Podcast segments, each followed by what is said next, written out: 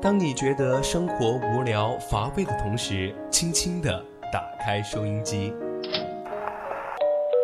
心声，聆听你我，心理导航，为您导航。让匆匆赶路的人生停下来，在成长心路中歇口气，品味另一种人生。让被生活紧绷的脸在小常识中松弛一下，露出久违的笑容。岁月里变得干涸的心田，在这里，在这里接受一滴滴情感的甘露。这里是心情驿站，你我的心灵避风港。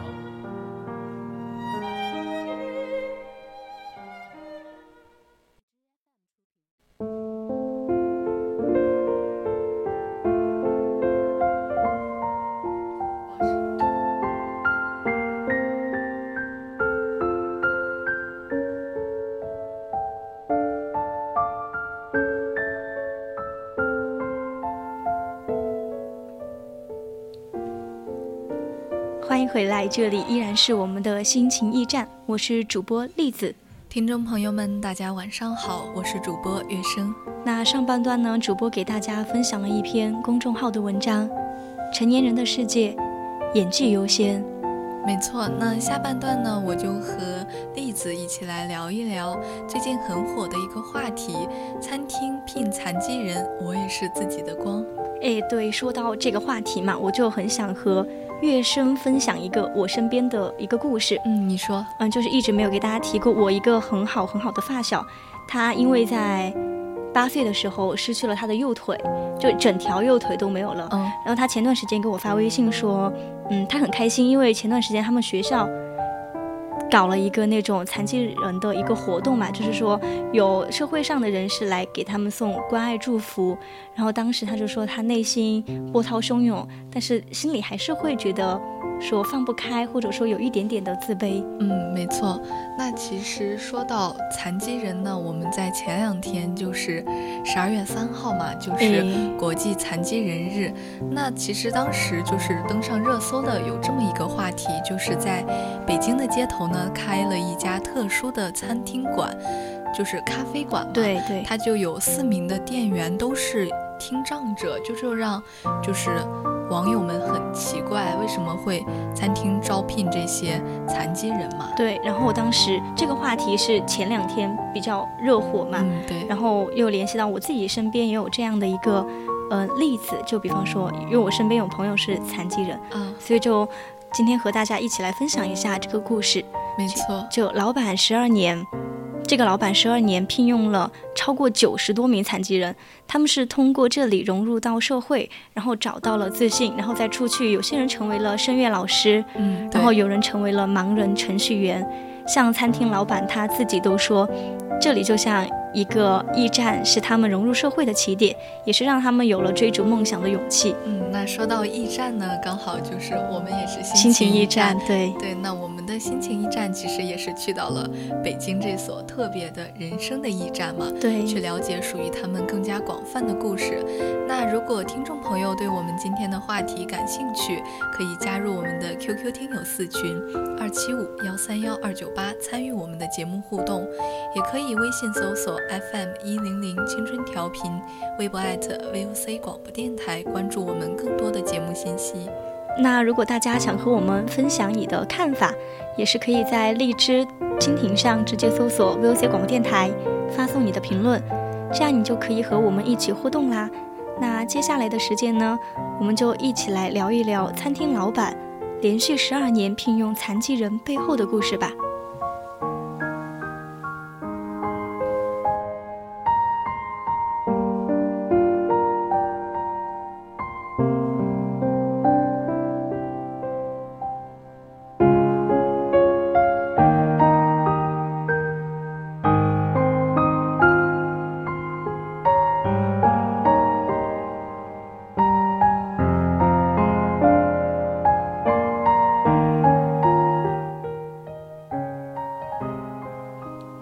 像刚刚月生有给大家提到说，十二月三号是国际残疾人日嘛，也是提到了有一家特殊的咖啡厅对外试运营，这家咖啡厅的员工都是残疾人，他们甚至还是有听障人士。对，然后老板于爽嘛，他叫于爽，他也是第一次雇佣残疾人，然后他名下还有一家黑暗餐厅。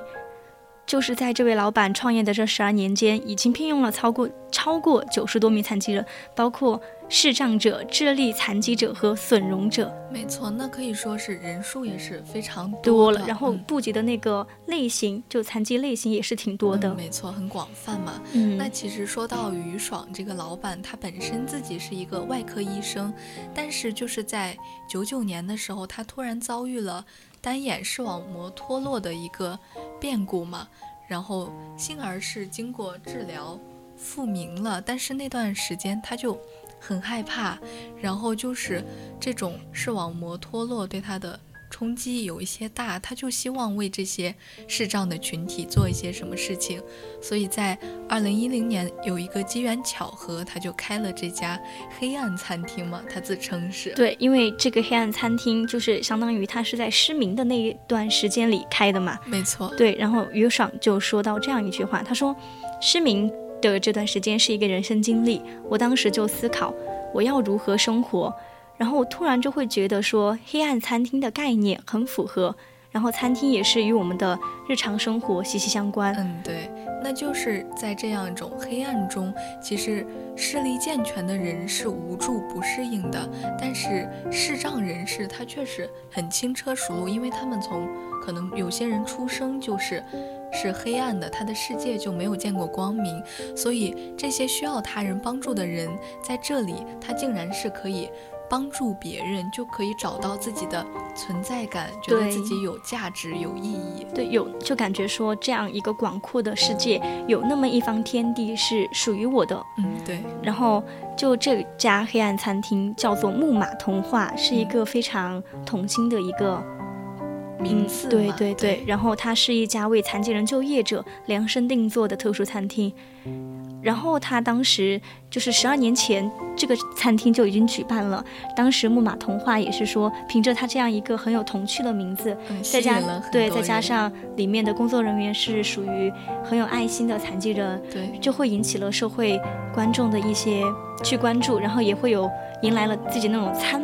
餐厅的一些粉丝，嗯，对，就是因为他们比较特殊嘛，不不像是社会上众多的那些餐厅呀，他们是属于比较特别的那一种款式。嗯，对，像现在这几年，我们其实都有在说关注残障呀，关注这些特殊人士，包括我现在学的这个，嗯，专业嘛，不是小学教育，嗯嗯，我们当时有一个技能课，就是学习手语，嗯，我当时就很。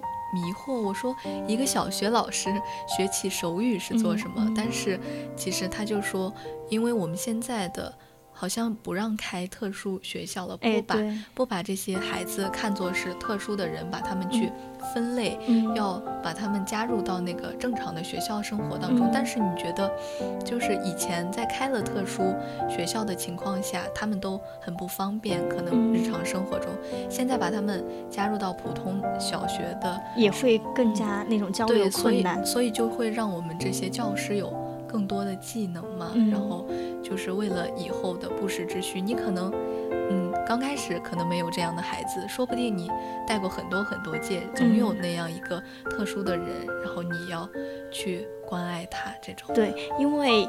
嗯，我之前有参加过一个志愿活动，嗯，就说到那个特殊学校嘛，它是在宜宾市内的一个一所特殊学校。嗯，当时我们去做志愿活动的时候，其实我们本身就不太能够，就你说的手语，乐生说的手语，我们其实也不太会。然后他们可能听力也不太能听得懂。我们唯一能做的交流，其实就只是说我们在黑板上画画，然后他们拿一张白纸在上面用水彩笔画。就那一个瞬间，我很动容的原因是在那样一个。就可能说他们是对他们身体可能没有我们健康人士这么健全，对，他们笔下的那幅画是五彩缤纷的，他们的水彩笔就是颜色运用的很丰富，那一刻你就会觉得，其实这样的一些孩子里，他们。内心是住着一颗童心的，没错，他们的内心是很丰富多彩的。虽然他们可能是身体有缺陷，但是他们也同样是热爱生活。包括你们去志愿者服务，对对，他们也是很欢迎你的。嗯，就所以，我其实是希望更多的就是现在的大学生，或者说初高中那种中学生，可以呼吁他们更多的去体验一下，说去。给到这样一些人士一些关爱，然后特别的照顾。没错，那我们就是话说回来嘛，刚刚有点偏题了。对对对，在这个黑暗餐厅里呢，就有一处是全黑无光的就餐区，那顾客可以也是短暂的体验一下盲人的感受。另一处的地方呢，就是半明半暗的一个环境嘛，可以体验一下低视力者眼中的世界，就是。我像我也是有一点就是夜盲症的，嗯，可能是小时候就是不吃那种胡萝卜，胡萝卜然后还有菠菜，对，没错。然后就是晚上的时候，其实特别黑，我是根本看不见的，嗯，我就觉得有一点就是害怕吧，也还好，就是我不怕那些恐怖的事情，但是我是因为我自己脚下看不见路，我很慌张，对，没错。那我觉得其实。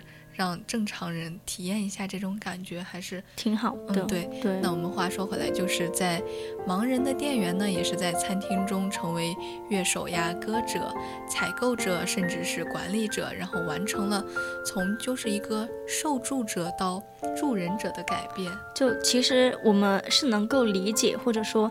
非常感恩于爽这个老板，通过这样的一个方式，让更多健全的人关注到像视力健康啊，关注说，呃，像他们听力不那么敏感的一类人，然后我们就会对这样的一些人多感同身受一点。其实我们现在可以看到，社会上有很多，呃，你去买个菜，或者说你去坐个公交车，会有很多，嗯。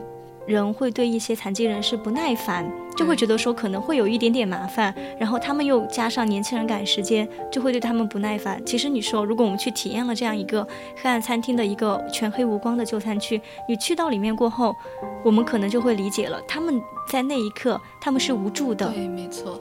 我之前是在，嗯，就是短视频上嘛，也是看到过，就是他记录一个人，他记录自己的女儿，嗯，他也是一个盲人，就是第一次没有人陪伴，然后单独的出远门，但其实他的母亲是跟在后面，嗯，就是默默的照看他，但是就是。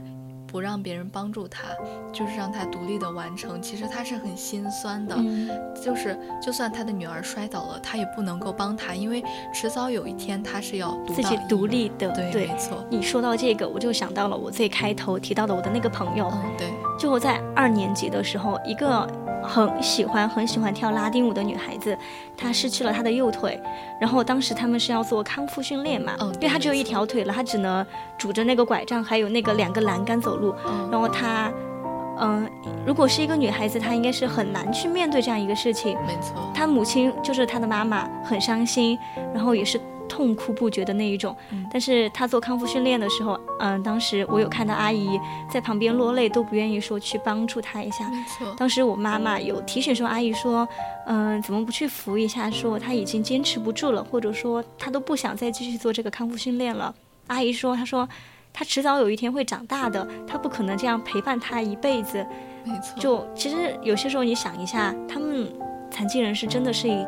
类长大过后自理生活挺困难的一类，没错。那你说就是像我们现在俗就是正常人做的事情，比如说以后长大了结婚生子，这些对他们来说其实是很困难的。嗯，很少可能也不是说很少，就是呃嗯很少会有人就是去接受他们，就是跟他们婚配呀这些的，可能只是两个就是残同样残疾的人在交配在一起，对。配合在一起，因为他们才能够两个人平等的，就是理解对方，然后能够了解到对方，然后才能够更好的去相爱。嗯，我之前也是看到过一个事例，还是没有就是没有这种就是残疾人互相，他是有一个视力障碍的一个女女人嘛，然后他是有一个小学同学，然后是个男生，然后他就说是。刚好当时两个人都工作失意，就是他自愿去帮助他，就是说，嗯，搭个伴，然后你照顾我，我照顾你这种一个相互帮助的一个样子。但是在就是三年之后，帮助了三年之后，他慢慢的对他的这个同学产生了感情。嗯，他就说，虽然你是这样的，包括他后面好像就有一些痴呆了，嗯，就是慢慢的就更加看不见了。但是他说，就是爱可以超过一切，我是愿意接受你的，嗯，所以还是很让人动容的。对，爱可以跨过万水千山。没错，就是不管你是否残疾，然后我还是一样的关爱你嘛。那我又想到之前就是也是在短视频一样，对，现在媒体发展之对迅速每天都要刷短视频的。然后就是讲了一个暖心的一个主人，他给自己的狗狗他看不到了，嗯。然后给他做了一个，就是外面有一个围栏的那种的一个铁圈，把它包住，然后嗯就是在比如说撞到墙了，它就会先给你弹开嘛，嗯就让你知道这里有危险了。嗯。我一看，就好多网友也是评论，就说真的好暖心的一个主人。虽然狗狗就是遭遇了，它看不见了，但是它的主人却在更努力的去爱他，就在呵护它。各种小细节的方，就那种方式上，嗯，就其实是可以相信人间总会有一片温情存在的。没错，就算你就是可能你遭遇了很多困难，但是嗯总有人会帮助你，会献出他的爱心。对，就你总会遇到一个为你付出，然后会给你光亮的人，然后我们就可以成为自己世界里的那么一点光。嗯，对。那说到其实就是刚刚说到那个父母嘛，嗯那个例子也说到，就是他说你的那个朋友，嗯然后他的母亲也没有帮助他，我就想起昨天晚上，其实我的爸爸给我打了一通电话，嗯他问我会在干嘛。其实像我们上大学，就感觉自己很忙很忙，很少就是跟父母联系，虽然也没有很忙，但是可能嗯就光顾着自己的玩乐呀什么的，就会就会说哦，就是把父母搁在一边了。然后我的爸爸就说问我，嗯，最近过得怎么样？我说嗯最近也不是临近期末了。嗯就作很嗯作业很多，复习的内容也很多，我就说其实还是很忙的。嗯我的爸爸就说，他说，我就说，嗯，不活了这种的话嗯就很累。我爸说，嗯，那我就是牙疼已经好几周了，两三周了。然后他说，那我的这个样子，我不是还在坚持上班呀嗯什么的，嗯我最近。吃的也不好，他就是这两周的时间，他瘦了十斤。他说：“你知道我瘦了多少斤吗？”我然后就说：“我说多少斤，就大概有十斤的样子。嗯我当时就是一下子眼泪就掉下来了。我说：“那你怎么也不告诉我？就是一个人默默承担。虽然好像我在上学也做不了什么，但是我说我可以关爱你。”然后我爸就安慰我，他说：“那我成为一个小胖子还不好吗？”嗯我说：“可是你就吃不了那些硬的东西，吃不了你的肉。”我说：“你现在也没有多少岁，怎么变成了一个八十岁的老头一样？”我说：“我以后还是会照顾你。”然后我就很动容，但是我的爸爸就还在安慰我，他说：“不是我在疼吗？我反过来安慰你。”我就觉得好像我们就是疏忽了对父母的爱。就最亲近的人身边的，嗯，没错，他就说之前像我的妈妈嘛，嗯她有一直在问我我在做什么节目，嗯，然后嗯她也来关注她有我听吗？她有在听，然后她有时候说我可能赶不上直播，但是我是就后面听重播。然后我爸爸昨天打视频说，他说有一天你妈妈不是问你学习的事情嘛？然后他说你对他不耐烦，嗯妈妈很伤心。我当时听过也是非常的动容，可能是因为当时我也很累，嗯所以就跟妈妈发火。但是后面他也是买了。就是问我最近有没有想吃的，我说那嗯早餐我吃不上，可以买个面包。嗯后来我妈妈就说：“那你自己买。”我当时就就有点不高兴，但是后来我妈妈就买了很多面包然后给你写写的学校的地址对，，我就哎呀也是很感动，就觉得自己好像对父母有些亏欠，嗯我确实也不应该这样。嗯，但其实我们话说回来，我们其实是可以感受到，即便就是说我们可能在遇到一些事情的时候，你身边总是会有人去用他们最无私的，然后最耐心的一些爱去给到我们。没错，就像我们还有父母嘛，包括亲人朋友，这些都是我们的依靠。但是可能有些人他是真的就是很不幸的，他可能出嗯生是，包括你生来就残疾，然后父母可能后来又不健在了，嗯那你就是一个人去独挡这个独挡一面，然后一个人生活，那你可能就刚开始很不适应，可能会有那些挫败感或者无助感。就说到这个无助感，嗯，就因为我们刚刚一直在聊这个黑暗餐厅的一个事情嘛，聘请对残疾人的事情。因为我朋友是一个很好的例子。就话说回来，我们我朋友他是在南京上学，就他从小学出了车祸，车祸过后都是他的妈妈一直在小学、在初中、在高中在学校里面上班，就是当清洁阿姨。他妈妈把他妈妈以前是一个嗯家庭主妇，就是为了到学校里面来照顾他，给他做饭什么之类的。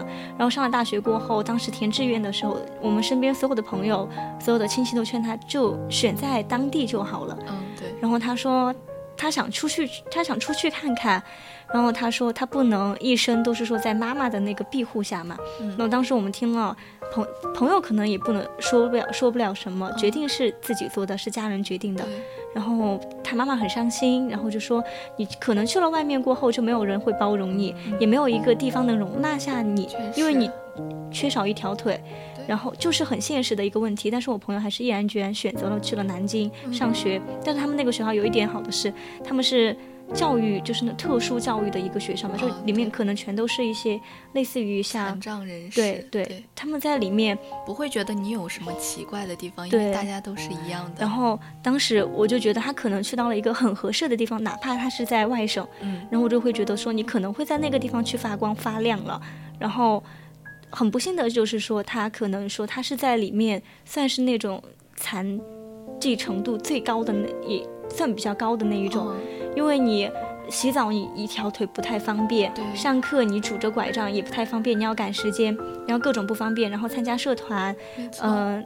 社团当时学长学姐没有让他进他们他想进的那个社团，就是因为说想着你可能只有一条腿，你可能坚持不下来。然后再加上后面选奖学金各种，就他一直在处于一个被否定的一个状态。当时我就在想，像他从小出车祸之前是那么一个自信的人，到了另外一个很陌生的环境，没有人在保护你了，那个时候他一定是很无助的。没错。然后还要表现出给他妈妈说他在那边过得很好，我就在想。嗯，总有一天你会在你自己的领域里发光。但是我们虽然说是这样想，你还是会觉得内心会很痛苦。没错，那他一个人上大学是怎么撑过来的？对，你就你完全想象不到，对，就那样一个女孩子在外面。啊，是怎么经历到现在的？都快一年半了，马上两年了。坚持下，就包括我们现在可能平常就说上大学，其实还是很想家的。为什么当时不报在离家里近一些的地方，平时还可以回家？对。然后就会现在特别想。回家赶紧过年，因为马上放假了嘛。对，也快过年了，就是还是家人们聚在一起，热热闹闹的就很好。所以说，嗯，不管是我们正常，或者说这些残障人士，还是需要有一定的关爱的。大家都要去全社会去包容、去关爱他们。然后，因为大家总说人人平等，但是好像这个社会对残疾人，有些人并不是就是很善意的去对待他们。对。那放眼去看，就无论是一线城市呀，包括是呃小小小县城，对，小县城也好，那街道的盲人人行道虽然有，但是好像就是没那么有用。我看过还有。占用盲道的盲道的对，还有一些小孩儿，他们可能不懂，他们喜欢在那个凹凸不平的那个地方走路、走来走去那种。其实我是觉得说，看着，呃，小孩他不懂事，但是你作为一个成年人，是一个大人，你该去教导他。没错，对我是真的很希望说，嗯，残障人士他们之后会有属于他们自己的社区，他们能像我们一样过着很平淡的生活，然后我们这样的正常人士看他们的眼光里。一定是要平等的、有爱的，然后充满那种无限包容的。嗯，对，就像我之前看过一个就是视频嘛，他也说是占用了一个。盲人的一个那个盲道，然后就一个老爷爷走过去的时候，就直接被绊倒了。当时那个视频也是上了热搜，就大家就对他们很关注，就是说指责。然后我觉得这个事情，如果是能让更多的人去了解到这种盲道的重要性，然后更加的从背后深层次意识到关爱盲人的重要性，我觉得是很必要的。对，就还是最后还是来说。就通过这样一个餐厅，它，呃，让九十多名残障人士进去工作，其实就是给他们找到了一个生活的方向，没错，能让他们在里面找到自信，觉得自己还是有价值的。所以我还是希望说，他们能够遇到自己喜欢的人，然后结婚生子，平平淡淡的过一生。我希望他们的生活是恬静的，是美好的。嗯，就像他们的店名一样，木马童话对一样美好。那其实就生活中残疾人也确实很不容易，有一个就是像于爽开的这样的人生驿站，确实是温暖又有力量的。那我们期盼更多的帮助，让所有的人，不管是正常人还是残障人士，都能够享受到美好的人生，实现他们自己的价值。对，然后像如果你现在正处于一个很迷茫的阶段，对自己不太自信，你也要相信。我们可以是自己的光，我们有也永远会有一个属于我们自己的天地去发挥我们的作用的。是的，那现在呢，也已经是北京时间的二十一点五十六分了。我们今天的节目到这就要结束了。我是主播栗子，我们下期再见。我是主播月生，再见啦，拜拜。